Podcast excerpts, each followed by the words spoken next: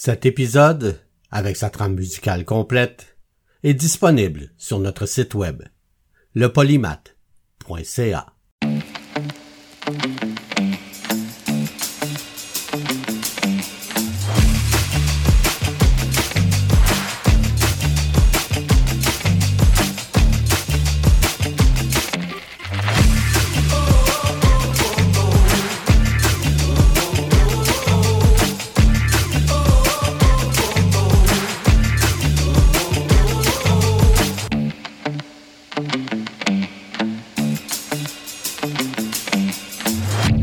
Le polymath avec Bruno Laberge.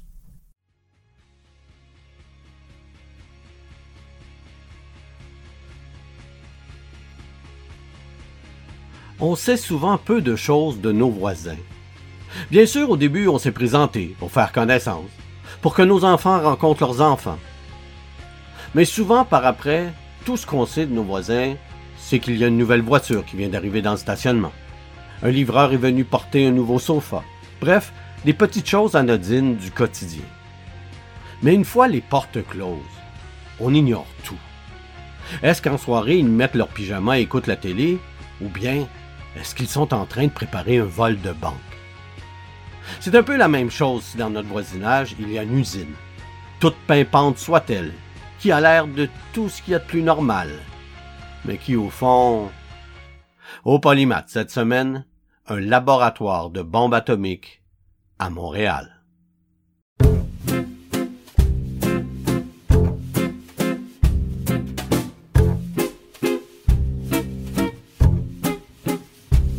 Mon oncle, infâme bricoleur, faisait un amateur des bombes atomiques. Sans avoir jamais rien appris, c'était un vrai génie. Question de travaux pratiques. Ils sont fermés toute la journée au fond de son atelier pour faire ses expériences. Et le soir, ils entraient chez nous, ils nous mettaient en transe, on nous L'eau est certainement la substance dont la composition chimique est la plus connue, H2O. Mais ce que l'on sait moins, c'est que l'eau existe aussi sous une autre forme appelée eau lourde. Dans la composition de cette eau, l'hydrogène comporte un neutron en plus d'un proton dans son noyau. C'est ce qui la rend plus lourde. Mais surtout, cela lui confère une utilité pour les réactions nucléaires. Quand un noyau d'uranium se divise en deux, il libère de l'énergie et des neutrons. Si ces neutrons sont canalisés lors de cette fission, ils peuvent déclencher d'autres réactions du même type et entraîner la fameuse réaction en chaîne qui fait fonctionner les centrales ou exploser les bombes. Un des hommes derrière cette découverte fondamentale est le physicien Hans Alban. Au moment de ses expériences au début de 1940, le scientifique est loin de savoir qu'il voyagera bientôt à Montréal. Sa carrière est bien lancée en France. Il travaille à Copenhague avec le génial Niels Bohr, puis au réputé laboratoire créé par Marie Curie à Paris. Avec Frédéric Joliot, le gendre de Marie Curie, il identifie l'eau lourde comme une des substances idéales pour mettre à profit des réactions nucléaires et en récupérer la précieuse énergie. Seulement, il y a un problème. L'eau lourde est très rare dans la nature. On trouve une de ces particules toutes les 3200 molécules d'eau légère. En 1939, elle fait carrément figure de curiosité. Une seule entreprise dans le monde en produit de façon appréciable, Norsk Hydro, dans sa centrale à l'ouest d'Oslo. C'est une activité mineure pour la société qui consacre l'essentiel de ses opérations à l'ammoniac, utilisé dans la fabrication d'engrais. L'eau lourde qu'ils produisent est vendue à des physiciens et des chimistes pour des recherches fondamentales. Au début de l'année 1940, Frédéric Joliot alerte les autorités françaises et les incite à mettre la main sur le stock complet d'eau lourde, environ 185 kg, qui se trouve en Norvège. Deux agents secrets français s'y rendent et convainquent le directeur général de Norsk Hydro de prêter toute l'eau lourde en sa possession à la France pour la durée de la guerre. Les Français transportent secrètement les barils d'eau lourde en avion jusqu'à Paris. Anne se met au travail aussitôt l'eau lourde reçue au laboratoire Curie. Il tente d'effectuer des expériences pour mesurer le nombre moyen de neutrons produits par fission lorsque des barres d'uranium sont plongées dans l'eau lourde. Ce nombre est crucial pour déterminer la quantité d'uranium et d'eau lourde nécessaire pour fabriquer la bombe atomique. Ils sont interrompus par l'arrivée des troupes allemandes à Paris en juin 1940. Le ministre des Armements ordonne alors de transférer le projet à l'extérieur de Paris. Joliot loue une villa à 400 km au sud de Paris et y transfère les activités du laboratoire. Hans et son collègue Lou y apportent le matériel et leurs notes de laboratoire. Mais comme les Français ne veulent surtout pas que les Allemands profitent des matériaux en leur possession durant la guerre, ils entreposent les barils d'eau lourde dans une prison à Riom, à quelques kilomètres de là. L'uranium, quant à lui, est caché pendant toute la guerre et hélas indisponible pour les expérimentateurs. Un peu plus tard, les armées franco-britanniques sont en pleine déroute et le gouvernement ordonne l'évacuation de l'eau lourde, cette fois vers l'Angleterre.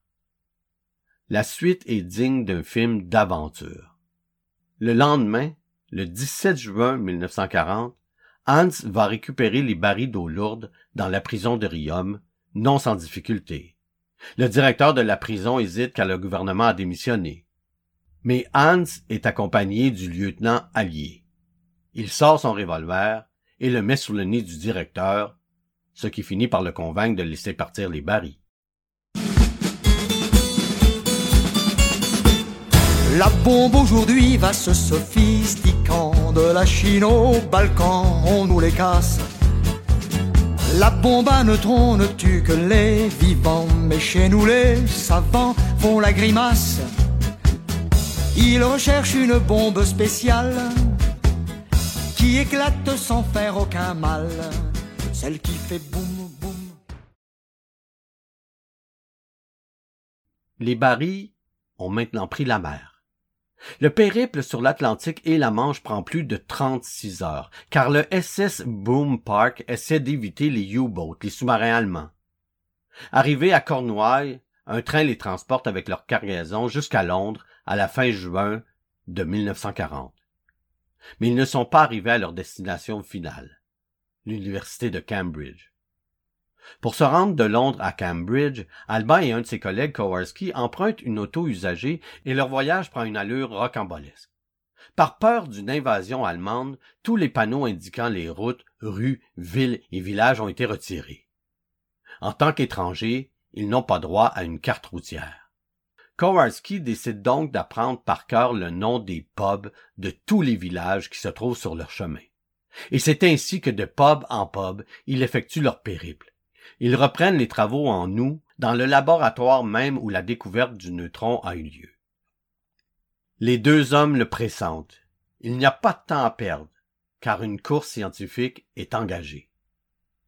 Mais il n'y a pas que le temps qui joue contre eux. L'Angleterre est bombardée par les avions allemands. Les recherches doivent de nouveau être transférées, mais cette fois-ci au Canada.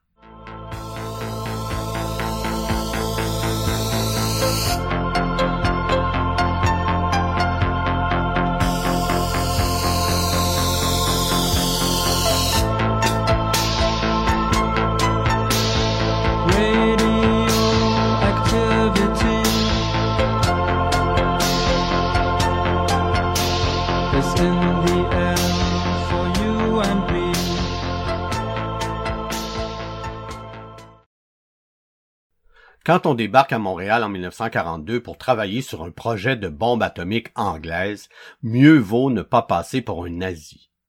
Cette réflexion hante Hans von Alban. Avec un nom à consonance germanique et un léger accent allemand, le physicien regrette le choix de son grand-père. Le particule von qui désigne les nobles et renforce le côté germanique a été offerte à son grand-père par l'empereur de l'Empire austro-hongrois au début du siècle. Ironie du destin, quelques décennies plus tard, son petit-fils choisit de ne pas garder cet attribut pour dissimuler son origine de noble autrichien. Hans Alban arrive dans la plus grande ville du Canada au début du mois de novembre 1942, bien conscient des enjeux à venir. Il doit bâtir de toutes pièces un laboratoire de physique nucléaire à Montréal. Les Anglais placent dans ce physicien d'exception beaucoup d'espoir, alors que leur île est menacée par les nazis. Ils viennent de confier à Hans la responsabilité du déménagement de leur laboratoire nucléaire de Cambridge vers le Canada. Les recherches qu'il abrite sont très avancées et relèvent de la stratégie militaire. Qu'il soit source d'énergie ou de destruction, tout indique que l'atome peut jouer un grand rôle dans l'issue de la guerre. Le scientifique s'installe à l'hôtel Windsor, un des établissements les plus prestigieux de Montréal. Cet hôtel est situé dans un quartier en pleine mutation, en passe de devenir le centre-ville. L'assureur Sun Life y a construit son gratte-ciel, qui est alors le plus haut bâtiment de l'Empire britannique. Hans est rapidement rejoint par sa femme et sa fille de trois ans. Hans doit constituer une équipe, mais il doit tout d'abord trouver des locaux pour mener des expériences scientifiques d'envergure. Frank Cyril James, le recteur de l'université McGill, vient à la rescousse. McGill est déjà engagé de façon majeure dans des projets militaires, dont celui du RDX, un explosif plus puissant que le TNT. Parfaitement conscient des enjeux de la guerre, Frank met à la disposition d'Hans une grande demeure de deux étages. Le rez-de-chaussée se divise en plusieurs grandes pièces avec foyer, tandis que les étages sont une enfilade de chambres. Le laboratoire atomique des Anglais ne détonne pas du tout dans le paysage industriel local. Montréal est au cœur de la production militaire de l'Empire britannique. Le début de la Deuxième Guerre mondiale, en 1939, a permis à la ville de retrouver le plein emploi. Plusieurs usines de munitions et d'armement sont très actives. La Defense Industries Limited reprend un site de munitions de la Première Guerre mondiale à Verdun, sur l'île de Montréal. Elle l'agrandit et en fait la plus importante manufacture de ce genre au Canada. Au plus fort de la guerre, 6000 personnes y travaillent, en grande majorité des femmes, sur des périodes de 11 heures par jour.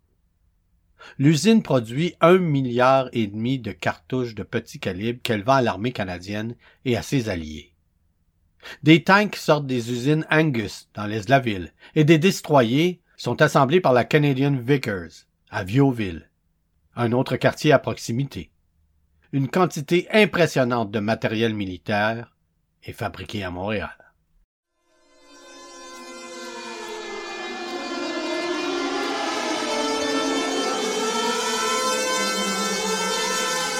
interrompons nos émissions. Une importante nouvelle vient de tomber sur tous les téléscripteurs. La guerre devient nucléaire. Bombardiers stratégiques et missiles atomiques des puissances engagées se dirigent vers leurs objectifs. Dans trois minutes, c'est la fin du monde.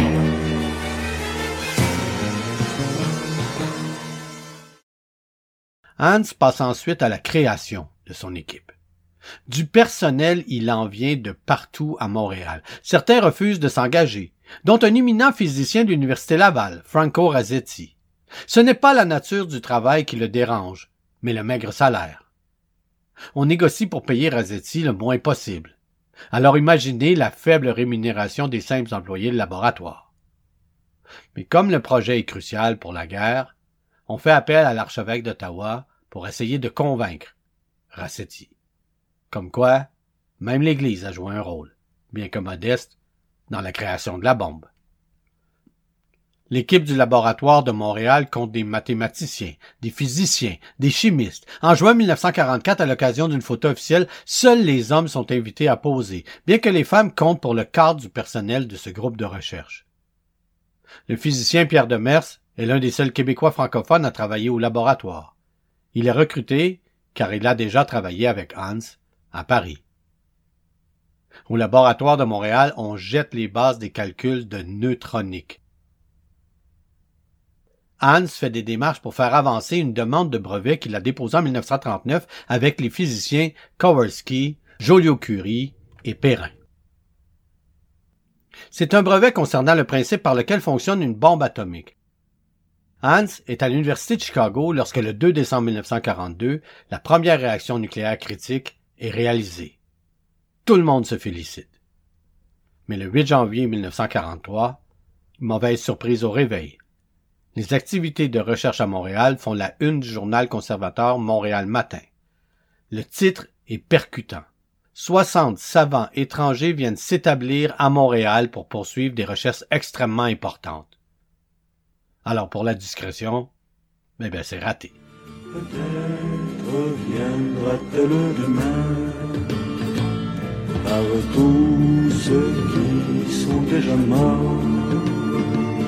Par tous ceux qui vivent encore, par ceux qui voudraient vivre enfin. Peut-être viendra-t-elle demain avec les fêtes. Pour des fins de ces recherches, on a besoin de construire un réacteur, baptisé ZEEP. Il aura un frère, le NRX. C'est à 200 km au nord d'Ottawa, à Chalk River, à peu de distance d'une base militaire, qu'on convient de construire deux réacteurs conçus à Montréal. Il s'agit d'un cylindre de métal vertical dans lequel sont insérées les barres d'uranium. En construction au printemps 1945, le ZEEP est le premier réacteur conçu hors des États-Unis. Un des plus grands sites de recherche au Canada se trouve toujours là, au milieu de nulle part, sur la route qui conduit jusqu'à Sudbury. Le Canada a donc eu une équipe de scientifiques pour travailler sur la bombe nucléaire et sur des réacteurs nucléaires. Le largage d'une bombe atomique par un avion américain B-29 sur la ville japonaise d'Hiroshima le 6 août 1945, puis d'une autre sur Nagasaki trois jours plus tard, contribue avec d'autres facteurs à la capitulation du Japon et à la fin de la Deuxième Guerre mondiale. La question nous brûle les lèvres. Le laboratoire de Montréal a-t-il participé directement ou non à la fabrication des bombes larguées sur Hiroshima et Nagasaki?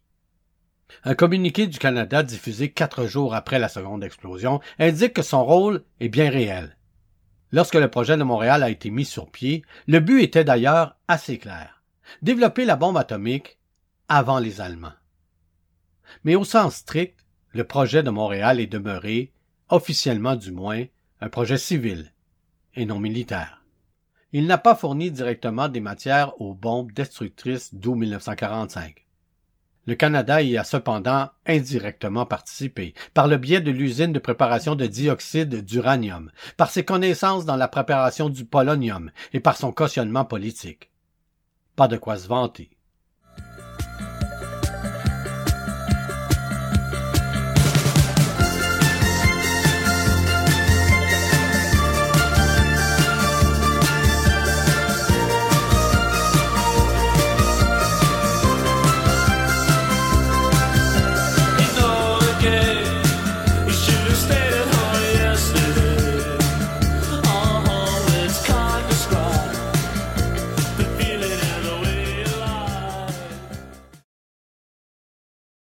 Environ 80% des personnes vivant dans un rayon de 1 km autour du point d'explosion à Hiroshima sont tuées sur le coup. Si quelques 70 000 personnes meurent instantanément, le bilan atteint 150 000 victimes dans les mois suivants, où d'autres personnes sont emportées à la suite de l'exposition aux radiations. Le jour de l'explosion de la bombe atomique à Hiroshima, la grande majorité des employés du laboratoire n'avaient qu'une idée vague du but réel des recherches qu'ils réalisaient. Ils ont été très surpris d'apprendre que leur projet était en fait relié à la bombe atomique. Ils n'avaient jamais vraiment discuté entre eux de la finalité de leurs travaux. Ils avaient une idée des usages potentiels, mais ils ne la partageaient pas. Alors quand deux villes ont disparu de la surface de la Terre, ils se sont tous dit que ça n'aurait pas dû se produire. Un peu comme les soldats qui tuent en temps de guerre car ils exécutent les ordres, les scientifiques ont suivi les ordres, à la lettre, par obéissance, mais probablement aussi par curiosité scientifique. Eh bien, leur curiosité, elle a été assouvie. Merci de nous avoir écoutés. Et si vous avez aimé cet épisode du Polymath, alors vous pouvez nous encourager en visitant notre page Patreon au patreon.com slash le. Merci tout le monde.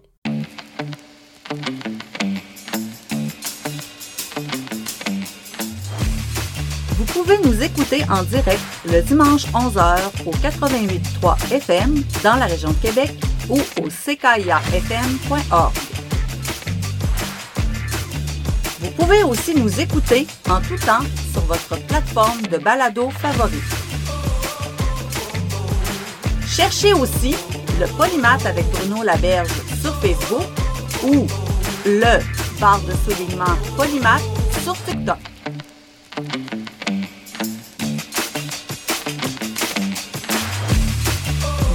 Notre page web lepolymath.ca.